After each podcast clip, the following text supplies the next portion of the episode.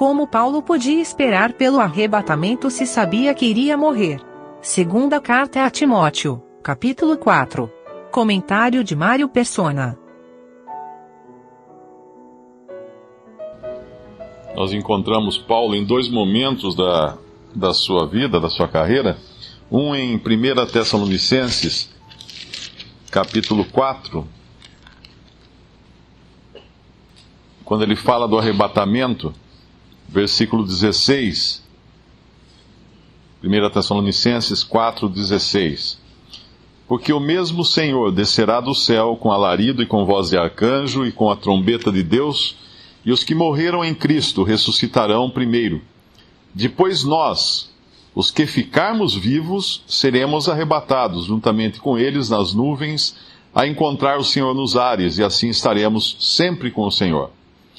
Quando ele fala, depois nós, os que ficarmos vivos, seremos arrebatados, ele está se incluindo entre aqueles que participariam do arrebatamento. Ele não está esperando a morte, Paulo, aqui. Ele está esperando o encontro com o Senhor nos ares. E ele se inclui então nesse encontro. Mas agora nós vemos Paulo no, no final da sua vida e ele fala uma coisa um pouco diferente. Ele fala: o tempo da minha partida está próximo. O que é isso? A partida dele, a morte dele. Porque a expectativa do crente, a expectativa que cabe ao crente, é aguardar a vinda do Senhor, não aguardar a morte.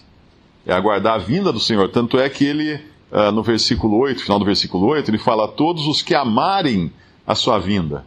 Obviamente, Paulo continuava amando a vinda do Senhor e esperando a vinda do Senhor, mas ele, a ele, provavelmente, tudo indica que havia sido revelado que ele iria morrer. Por que isso? Porque a Pedro foi revelado também. Se nós abrirmos 2 Pedro, capítulo 1, versículo 13.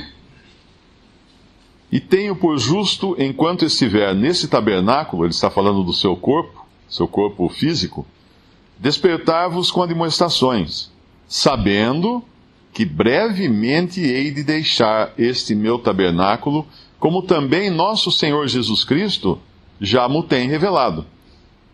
Mas também eu procurarei em toda ocasião que depois da minha morte tenhas lembrança dessas coisas. Então ele sabia que ia morrer. E Deus mostra aqui, o Espírito Santo mostra aqui que ele também revela aos seus o momento da morte. Ele pode revelar, não que ele vai revelar a todos, mas ele pode revelar também o momento da morte. Mas isso não tira a expectativa do encontro com o Senhor. Embora alguns vão se encontrar com o Senhor, como muitos que estavam aqui nesse salão mesmo algum, algum tempo, já estão com o Senhor, já se encontraram com o Senhor. A morte foi para esses uma serva que os levou ao Senhor e não uma não foi um problema, mas foi uma serva que os levou ao encontro do Senhor. Uh, nós continuamos aguardando o que? A morte? Não. A menos que o Senhor mostre do nosso coração que, que vai ser assim, mas uh, isso no caso individual, como do, de Pedro ou de Paulo. Mas nós aguardamos, a expectativa que cabe ao cristão é aguardar o encontro do Senhor nos ares.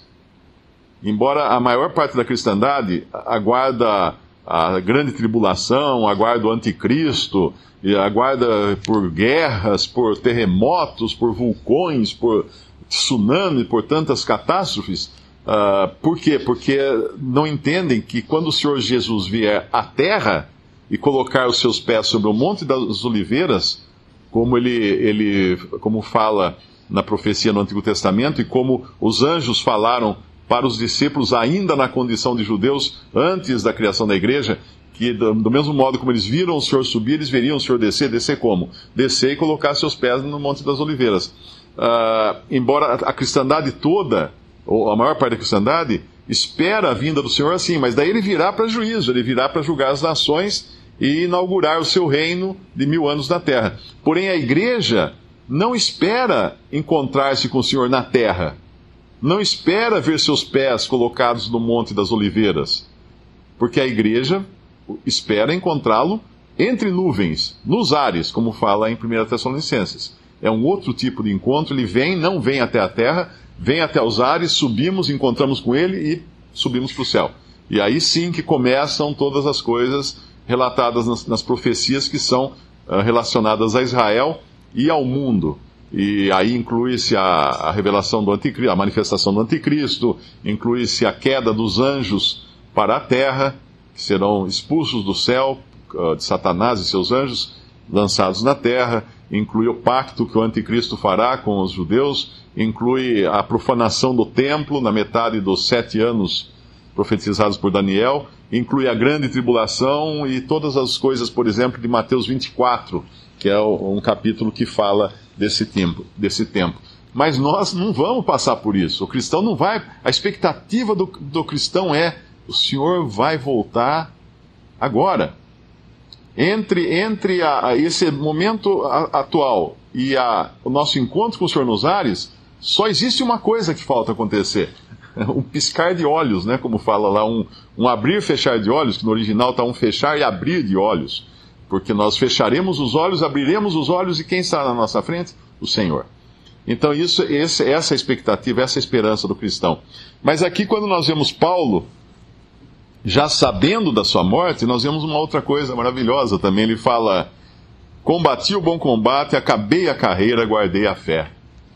E como foi essa carreira de Paulo? Ela foi cheia de altos e baixos, como a nossa carreira, como a carreira de qualquer cristão. Uh, se nós pegamos Paulo em Atos, nós vemos Paulo fazendo coisa errada, Paulo desobedecendo claramente a ordem do Espírito Santo para que não subisse a Jerusalém, Paulo uh, oferecendo sacrifícios, fazendo votos uh, lá em, em Atos, em Jerusalém, quando ele mesmo repreendeu Pedro por querer parecer que seguia a lei quando estava junto com os judeus e quando estava com os gentios, não. Então Paulo fez coisas erradas também, é, porque ele confiava, como nós, em alguns momentos da sua vida, na sua própria carne. Ele, ele fazia a sua própria vontade, como é a história de cada um de nós aqui.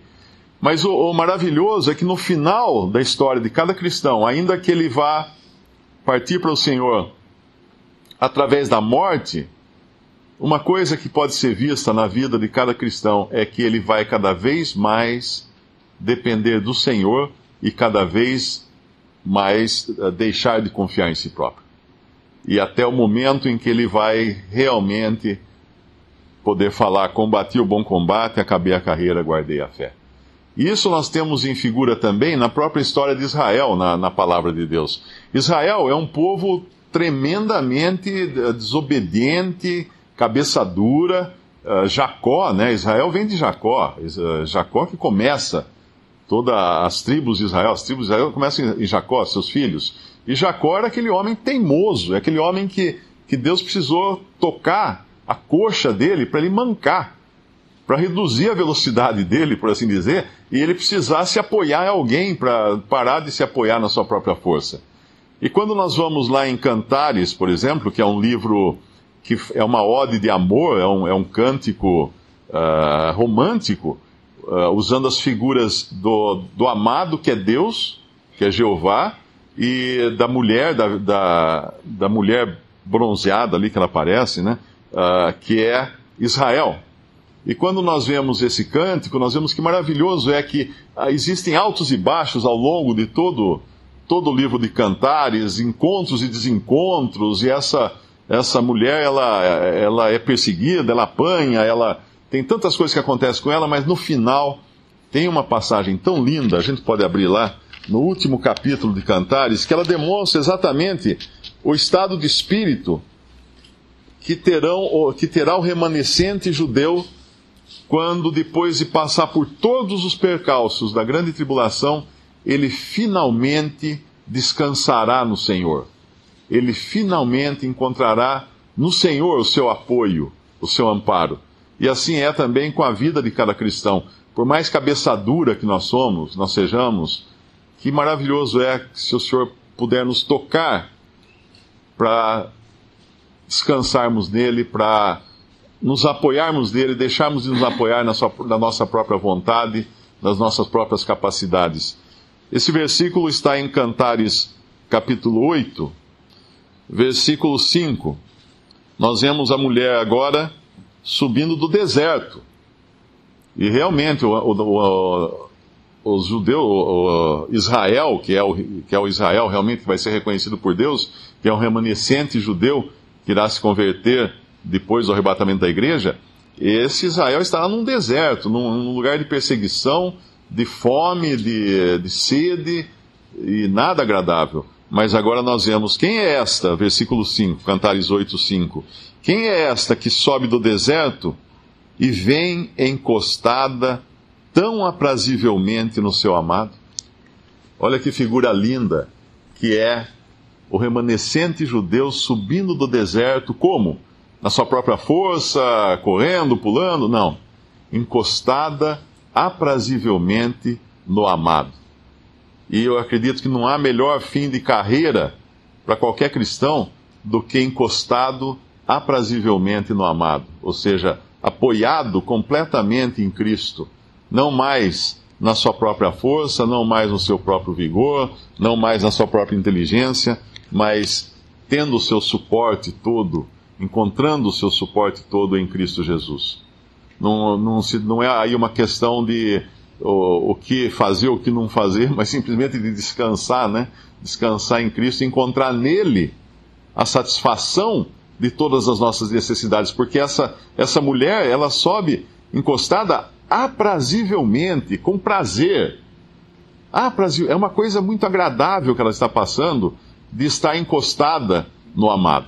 E assim é com Paulo aqui no final da sua vida, e assim deve ser com cada cristão. Nos países ocorrem muitas manifestações agora, tem manifestações previstas, outras já aconteceram. E quem conhece um pouco de como funcionam essas coisas, sabem que em todas as manifestações existem os infiltrados, aqueles que se passam por uh, manifestadores pró, mas na verdade são contra. Eles se vestem como, mas eles têm uma outra agenda, um outro objetivo. E no, na, na cristandade é isso que aconteceu. Quando, quando Satanás deixou de, de ser leão, como aqui Paulo até fala que ele foi liberto da boca do leão, uh, eu creio aqui que a boca do leão é, é deve ser. Hã? Nero, né? É, é, é, eu, creio, eu creio que é literal realmente, porque eles, os cristãos estavam sendo jogados nas arenas para serem mortos por animais selvagens. Uh, Satanás teve esse momento de, de ser um leão, atacar de frente, bater de frente com os cristãos. Mas aí ele percebeu que havia uma outra maneira melhor de destruir uh, o cristianismo, né, ou de combater o cristianismo. Era fazendo-se passar de um. Então, não é, de, não é maravilha que Satanás se tra, trans, transforme em anjo de luz e os seus ministros em ministros de justiça, Paulo fala numa de suas cartas.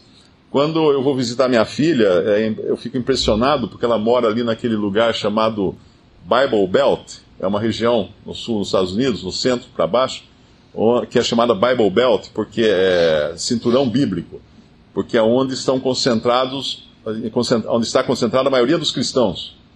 E na cidade dela, cada esquina tem uma igreja. A, a, é tão forte o cristianismo ali, o, a, a cultura cristã, que nas quartas-feiras as escolas não dão lição para as crianças, porque a maioria das igrejas tem culto na quarta-feira à noite. Então, para evitar que a criança que atrapalhe a ida dela à igreja. E, e, por um lado, muito bom saber que tem muitos cristãos, muitos, muitos que professam a Cristo, mas nós sabemos também que existe a outra coisa disso.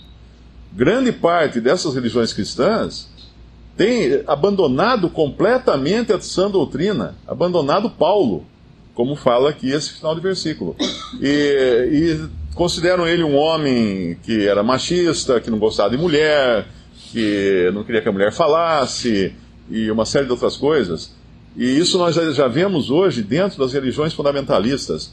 Eu, eu tenho por mim que o maior dano que hoje existe, o mais perigoso realmente, não sejam essas, essas religiões da TV, dos, dos que pedem dinheiro, desses que ficam vendendo né, santinho, vendendo milagre e essas coisas, mas sejam justamente aqueles que têm 200 títulos de teologia e tentam então, com isso, dar respaldo às suas más doutrinas e ensinam más doutrinas. ensinam hoje já que a Bíblia não é a palavra de Deus. Você vai encontrar isso em muitas religiões fundamentalistas cristãs. Ensinam que, que a salvação será para todo mundo, que não, não, Deus não vai ficar tão mal assim que vai condenar alguém ao inferno. Ensinam coisas que são totalmente contrárias à sã doutrina. E existe aí o perigo de nós acabarmos, como o irmão falou, né? não, é, não é tanto ir para o mundão, né? para as coisas perniciosas ou imorais do mundo, mas até para a religião. Hoje até a religião está tá, tá cheia de, de, de, uh, de infiltrados, vamos chamar assim. Como Paulo previa quando ele falou, se despediu dos anciãos de Éfeso. Depois da minha partida, entrarão lobos que não pouparão o rebanho. Esses seriam os que viriam de fora realmente para destruir. Mas dentre vós mesmos se levantarão homens falando coisas perversas ou pervertidas ou distorcidas para atrair discípulos após si. E aí Paulo entrega eles a quem? A Deus e a palavra da verdade, e a sua palavra.